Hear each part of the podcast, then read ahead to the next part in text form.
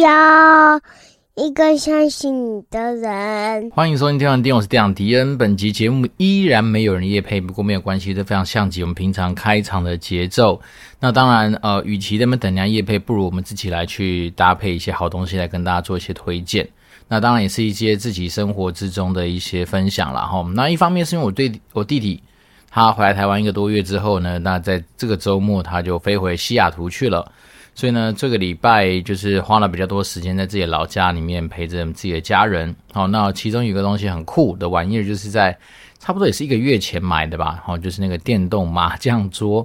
那电动麻将桌可能很多人会觉得说，这看起来就是一个蛮占空间啊，可能不是很好用的东西，但其实不是。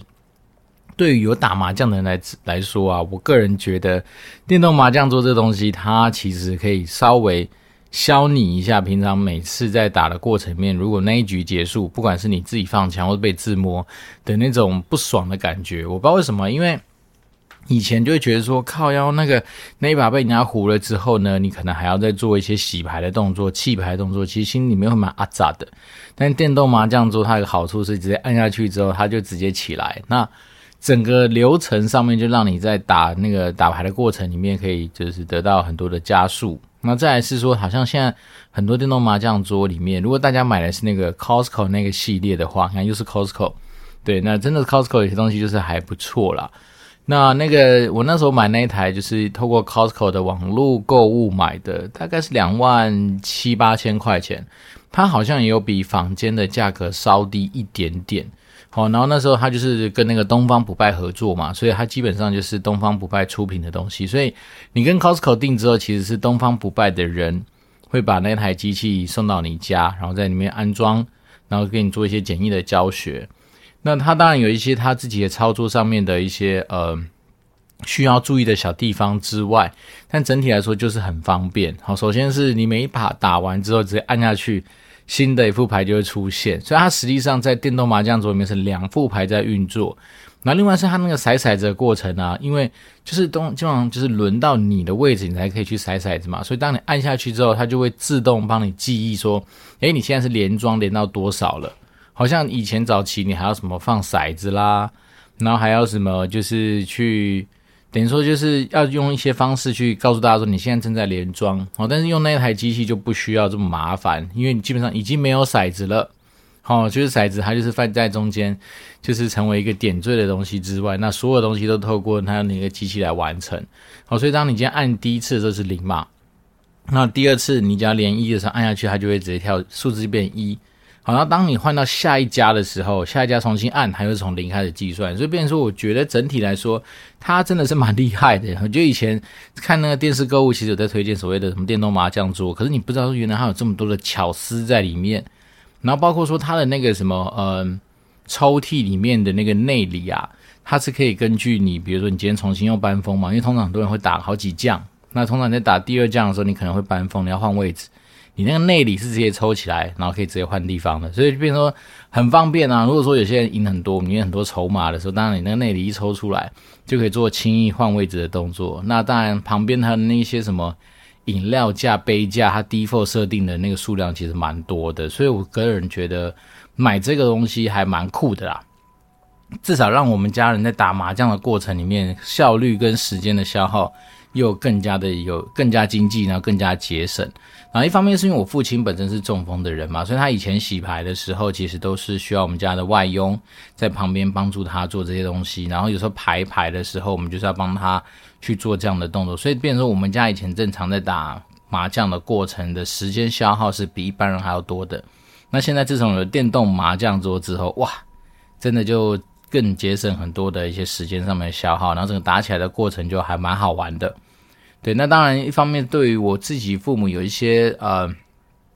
我们的听众里面可能有一些就是这些长辈们在听我们的节目，那他们也是蛮厉害的，他们就是已经习惯打那种非常快速的节奏，所以电动麻将桌对他们来讲已经是个标配的选项。然后只是我这个礼拜周末，因为我弟要回去了嘛，所以刚好有一些时间就陪着家人在那边，就是呃进行这样子的娱乐消遣。当然了，才发现说原来这东西真的还蛮酷的。好，单纯比我之前我弟分享影片给我说，哎，你看那个牌会跑出来，然后按下去再推进去，它的那个娱乐效果真的是还蛮够的。好，所以这边推荐给我们的听众朋友，如果说你今天想要找一个便宜的，嗯，这样讲，如果你要再找更便宜的东西，其实你上那个什么虾皮，现在有很多人其实。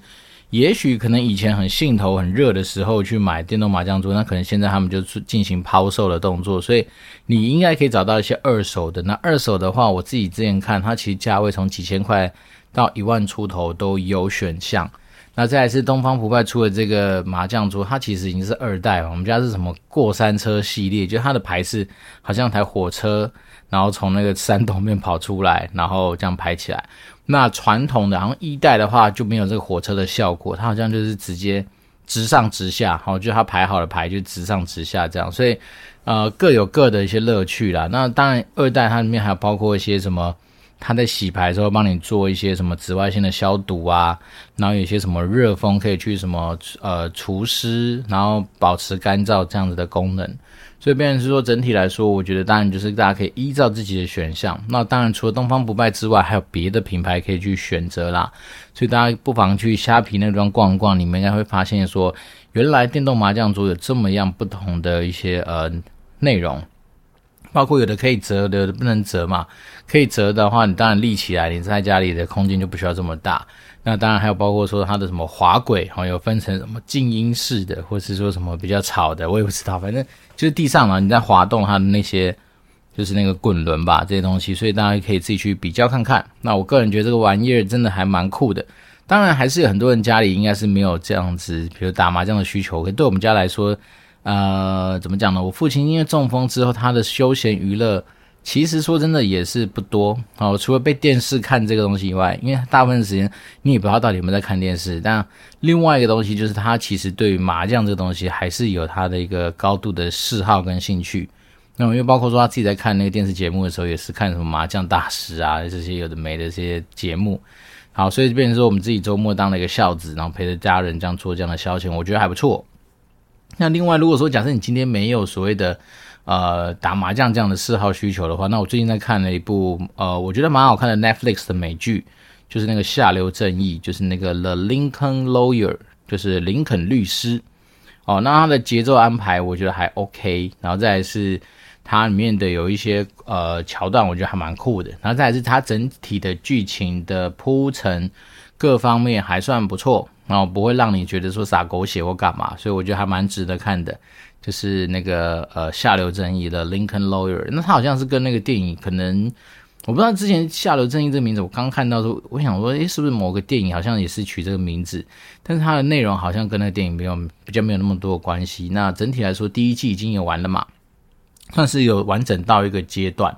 那他的那个预告里面好像有特别提到说，马上第二季不知道在什么时候还会再出现，所以我个人觉得还不错看。好，所以说如果想喜欢那种就是。嗯，律师啊，那种法律案件等等等的那个呃听众的话，当然我觉得这部片算是一个，嗯，他怎么讲？他不会说让你完全不用盯荧幕，因为有些剧剧情其实也是蛮快、蛮紧凑的。如果你一错过，你可能就不好衔接。但是整体来说，我觉得压力不会那么大。然后，然后他该交代的东西都有交代上去，所以我觉得还不错，还可以看一下。那另外一个当然。最近我有在看那个韩剧，那个什么语英语吧，就是一个自闭症的律师那个。那当然才刚开始看，我就觉得诶蛮不错的哦。他的题材算是蛮新鲜的，但我还没看完，所以不敢去评论。那只是说，我觉得呃，下流正义还不错，大家如果有兴趣的话，可以去看一下。然后再来是利用这周末的时间，还是不得不给那个就是呃 PS Plus 一个赞。好、哦，真正的是因为呃那时候就是我说嘛，我们我们在体验那些所谓的。运动类型的游戏，它那个少说以前一片都是一二八零、一三八零的。好，那时候我就下载了一些什么呃，澳洲网球公开赛啦，然后什么钓鱼的啦，骑摩托车的、开赛车的啊，然后大概就四五片吧。虽然一片一赚一千块就好了，五片就五千块啊。那我们其实用那个 PS Plus 的服务，一年才一九八八，然后这五千块下去之后，现在全部删掉。啊，因为我觉得不好玩。所以我觉得有时候这种订阅制的东西还算是不错啦，因为它至少可以让我们就是不用冒着这么大的风险去买一个游戏，然后到时候你可能因为买实体片，你可能要转到二手的市场去耐心的等待有缘人去当接盘侠。不过现在看起来应该是不需要。那我个人觉得都算是呃蛮好玩的一些游戏很多，包括说像是那个就是辟邪狂杀啦，以前一片也是好几千块的嘛，然后像蜘蛛人，然后像是那个什么星际义工队。哦，那不是只能说让我觉得现在的 RPG 类型的游戏居然可以做的这么样子的引人入胜，然后呢，整个打斗的节奏啊，整个就是呃动作的设计，哦，我觉得其实真的是比以前的游戏好非常多，所以我个人自己最近真的是有很多时时间可以去做很多娱乐上面的消遣，那当然就把这东西分享给我们的听众。如果说你有兴趣想要玩电动的话，各方面其实都还有蛮多选项可以出现在你的生活之中。好，那今天这一集。哦、呃，本来设定很多题目了哈，因为毕毕竟自己在浏览自己可能最近的一些心情体悟，还有包括说我们自己那个什么呃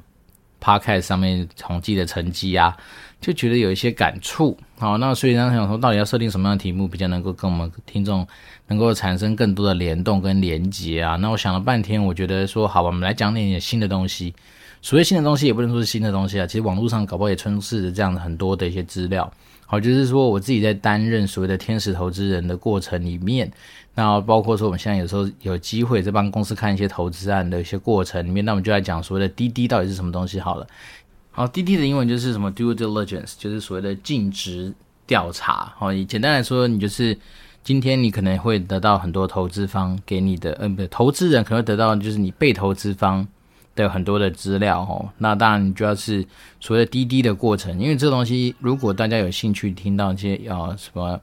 VC 啦，或是说一些那种就是呃不管是帮忙做投资案的一些公司，他们常常在讲滴滴滴滴，好，他其实讲的就是尽职调查。那所谓尽职调查的概念就是说，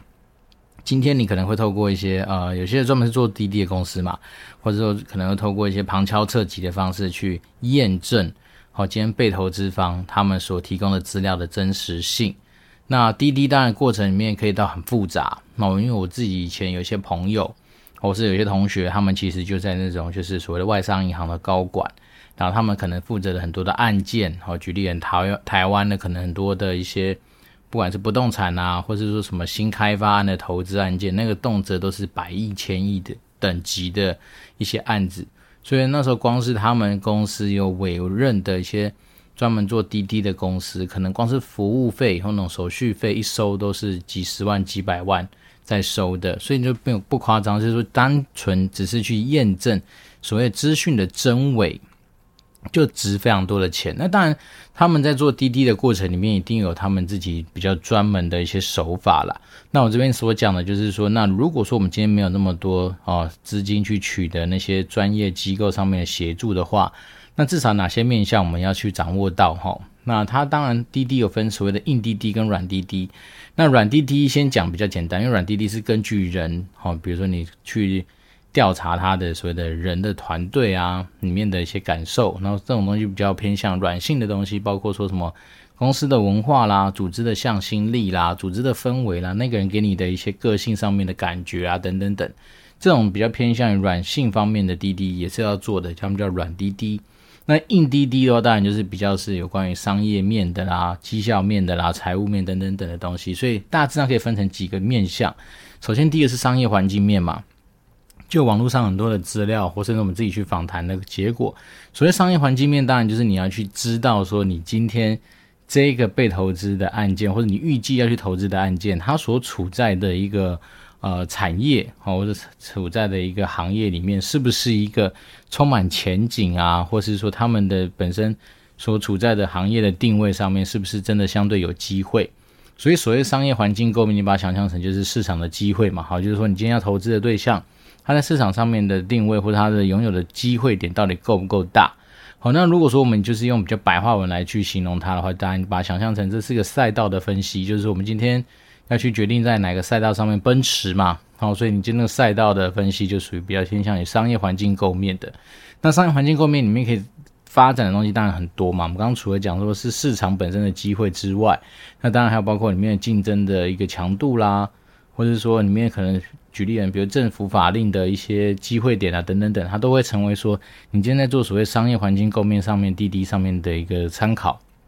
好，那我们刚讲完了赛道之后，自然你就要知道里面的赛车是什么。好，那比如说，假设以一个大环境来说，我们就以电动车来说好了。好，电动车这东西是一个很明显的赛道，因为你必须要做出这个台电动车出去。可是在在在做电动车的过程里面，它会很多的赛车在里面。比如说，我们把它想象成是好做电池的是一个赛车，做轮胎的也是一个赛车，然后做比如说什么呃，像我们现在是做那个。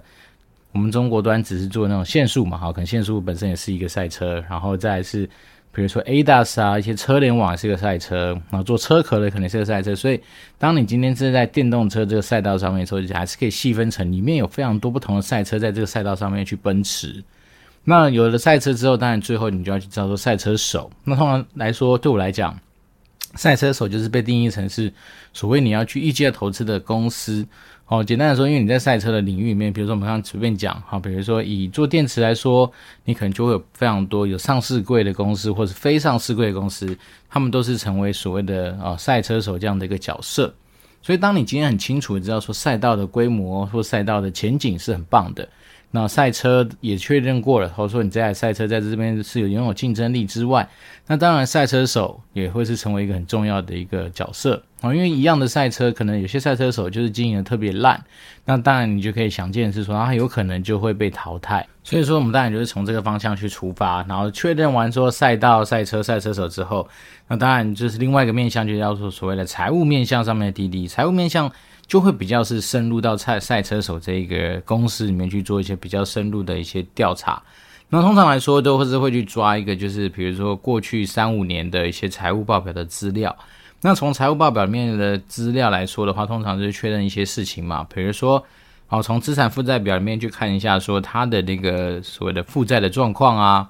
然后股东的结构，就是说股东们对于股东跟负债比啦，就是说去看看说。这家公司它是举债经营的呢，还是说真的股东对它本身也很有信心？然后再来看一下它资产配置里面的一些内容嘛。好，那通常来说，如果在你的财务报表里面看到过多的商誉的话，大家其实可以把这个商誉想成是一个相对比较不好的科目。好，因为商誉越多，就代表说你可能之前去做过一些整并的动作，但是你是用溢价的方式去把对方给啊，而且过多的溢价去把对方给买下来，所以这种东西它就会灌到商誉这个科目上面去。好，那在财务报表看完之后，你可能会看损益表。那损益表尤其重要，是因为你要去抓它过去到现在的一些所谓的营收表现啊、毛利的表现啊、净利的表现等等等。也就是说，你可以从这边去看一下这个赛车手他的经营实力到底有没有存在，就是能够符合这个行业的需要。然后再来是说，那看完这些东西都，当然你可能就会去对照一下所谓的呃现金流量表嘛，就去看看说它的现金流到底是不是正常的。比如说，它的现金的产生是来自于哪里？哦，是不是真的都透过所谓的营业活动所产生的现金，还是说它其实是有很多是那种靠投资、靠其他手段得到的现金等等等？那这些东西的，嗯，应该说我们在看的第一步是先不求去分析这个东西到底好与不好，但是但求先知道说它整体的趋势是怎么样，然后这家公司它所处在的一个状态大概是什么？那当然，如果说呃，有些公司真的是相对来说更为谨慎的话，可能还是会去找一些，例如说会计单位啦，或者说一些比较有签证过的一些会计公司来进行这些财务方面的一些二次验证，大概是会是做这样的动作。好，那当然是我们刚说了嘛，我们看了后照镜之后，就发现说，哦，我们知道说他前过去的时间的财务状况的表现，那接下来当然就是要请对方可能提供说，呃，问你对未来的。一些财务预测啦，好，所以对未来财务预测，你当然就要知道说这家公司它对未来发展性上面它自己的一些评估，好，通常来说就会抓个也许三年五年，也是三五年左右的一些，比如说营收的一些预估啦，成长性的一些预估啊，等等等这些东西。对，好，我们说我们刚刚讲完了所谓商业构面，然后财务构面，那当然还有就是有关于法律构法律层面或者法务构面上面的一些滴滴。那法律面的东西来说的话，比较多都是第一个先去了解他们过去的有没有一些什么相关的案子嘛，一些案件啊，然后甚至他们拥有的一些所谓的专利、商标权等等等这些，算是比相对比较硬的东西之外，那当然通常来说，如果你今天进入到投资的阶段，你也要去针对合约的内容去进行一些了解，比如说他对于双方的权益的一些保障啊，或者是说你们今天投资的一些所谓的条件啊，等等等这些项目是不是都是在大家可以接受的一个范围里面？然后甚至说有没有可能隐藏一些你所不知道的隐藏条款？那这东西当然，我觉得。我个人会比较希望是，一定是要透过专业的法务啦，或是说，呃，你至少找个律师事务所等等等，来进行这方面的 check，这是一定要做的事情。因为通常来说，投资案投资是一件事情，那你自己本身的条约的内容，其实才会是很多时候影响的关键。好，那再来是说，可能也是还是针对于我们刚刚讲的是说，呃，法律层面、财务层面，然后再是呃环境之外呢，那可能就是他去针对。这家公司它的营业态势，哈，比如说它的客户啊，它的产品啊，这些东西去做比较深入的一些了解，那甚至是做一些简单的竞争分析。为什么呢？是因为你总是要知道你这个赛车手他在整个行业的定位跟他现在所处在的状态是怎么样。所以呢，我们今天其实做一个滴滴的过程里面，其实不外乎就是把你整个他们的所谓的呃投资这件事情的成功率。然后稍微去做一个很基本、很基本的程序上面的一个正义化。当然，我们是必须说啊，其实应该说哪一个案子，或是哪一个大型的投资案，然后包括像最近那个炒得沸沸扬扬的什么核心还是什么的，它其实一定也有做过很多的滴滴的流程，甚至很多那种大的 VC 在出手几十亿、几百亿的这样的投资案的时候，他们肯定也会做好滴滴，但滴滴绝对不等于成功率。我们只能这样说，他但求一个程序上面的正义，就是说你至少不能够在还没有得到程序正义的满足的时候，你就先自爆了嘛。所以呢，这东西它一定有趣，是说你做了滴滴不等于成功率的保证，但你做了滴滴至少可以保证你说你这个动作、这个流程做完是没有问题的。好，那我们把时空背景再拉的比较现实一点，你可以再更加的清楚的去想现，就是说，如果说今天我是一个作为投资决策的一个建议的人，如果我没有去做完这些滴滴，我就直接贸然的说啊，我觉得这家公司不错啦，好，但是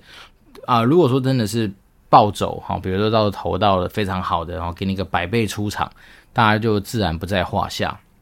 但是如果说今天很不幸的是，你完全吃龟苓膏呢？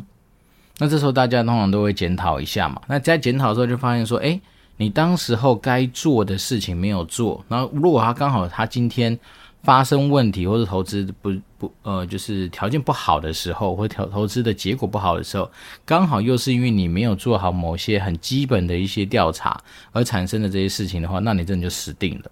好，所以变说有些时候我们在看呃。就我们这些行业里面的一些呃前辈们的分享，就是说有些 VC 它之所以流程会比较久啊，之所以会做这么样子的，算是相对繁琐啦，然后相对来说你会觉得说怎么那么复杂的一些调查的程序或流程，其实真的就是因为先不求心利，但求防弊。好，那所谓防弊这件事情，就是从程序正义化这件事情来去做一个着手。所以这东西当然就是回到我们刚刚说的，其实做滴滴。不能说是增加你的成功率，但但求你有可能是先求嗯、一切的合法化，或是也不是合法，就是一切都是相对合理啦。哦，所以这边说，我们其实有时候在看滴滴的过程面，也当然也是，我觉得好好的处也是这样想，就是说，当你今天做完这些东西，我们刚刚讲的，不管是商业环境面的 check 啊，或是说。产品啊，客户面的了解，竞争分析的掌握，然后包括说他法律层面上面的专注，或是说财务构面上面的一些拿拿捏或是检查，然后包括说对于团队哈那个人员或者团队组成的一些东西去做一些探讨，甚至说对于他们公司的文化或者是说一些无形的东西的一些掌握，其实这些从某方来说都是说让你自己至少你有办法去产生很基本很基本的信心。而不会是说，哎，总觉得好像什么东西有点缺。好，举例，比如说，哎，商业环境感觉不错啊。我们刚刚讲什么，赛道、赛车的分析上面都觉得不错。可是因为他，你就是没有好好去分析这个赛车手他在财务上面的一些表现，所以你可能就是觉得好像哪里不踏实啊，好像你可能也在做一些东西的评估上面好像就少了什么。好，那甚至说，呃，财务这件事情它会联动到什么？会联动到你这家公司的估值嘛？好，比如说对方给你的条件是说，哎，我今天就是估个一百亿，那你总是也要知道说你这一百亿起来何自嘛？对，你从哪里跑过来说？你告诉我说你这家公司值一百亿，对不对？那大家就是会针对这东西去做一个呃讨论。对，因为这个问题其实我曾经也问过，就是在天使投资圈里面的大前辈们说，诶，到底常常大家在讲说什么估值？估值到底是什么东西？那我最后才知道说，哦，其实你把它想象很简单，就是说，如果市场上来说的话，你就把它当成是股价好了。好，比如说今天估值一百亿，那如果还有一百亿股，那就代表一股是一块钱嘛。那如果说哪一天它涨到了一千亿，那你就知道说你一股就会值多少？值十，反正一块钱变十块，就代表涨了十倍。所以变成说，其实估值某方面来说，如果换成比较白话的东西来讲，你就把它想象成这个股价的变化，就会是这样。那至于估值是多高多低呢？等等等，它就有一些它估算的方法嘛。所以常有时候像呃有些投资的前辈们就讲说，呃 PE ratio 啊。或是什么 P/S ratio 啊，等等等，他们就是用这些东西来去稍微推估一下，知道就算现在他所拥有的公司的市值，大概是等于他当年度，比如营收，或者当等于他当年度资产的几倍。好，那这些东西就像我们以前常跟大家分享过说，诶，在台股里面，可能有些东西相对便宜的东西，它的所谓的估值，或是它的 P/E ratio，可能大概就是十倍以下。那可能就相对便宜，然后就包括像现在台积电啊、联发科，搞不好都跌到大概这个区间。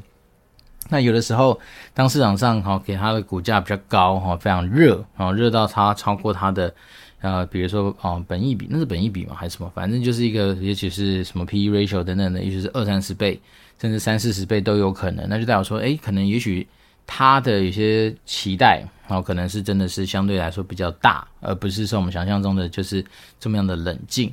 好，所以变说，它其实还是有它的一些估算的方法，但是当然有些东西哦，因为我们今天有些上市贵公司，你可能呃有公开的财报，你有这些资讯，你相对比较好算，但你会算，别人也会算，所以当然这东西就是有点艺术艺术在哈，因为其实一样的东西。甚至一样的新闻，可能大家给他的东西就不太啊、比如倍数上就有差异嘛。也许有些人给十倍，有些人给二十倍，所以这种东西至少要给要给多少倍，其实它就是很有趣的，它就是没有一个定论。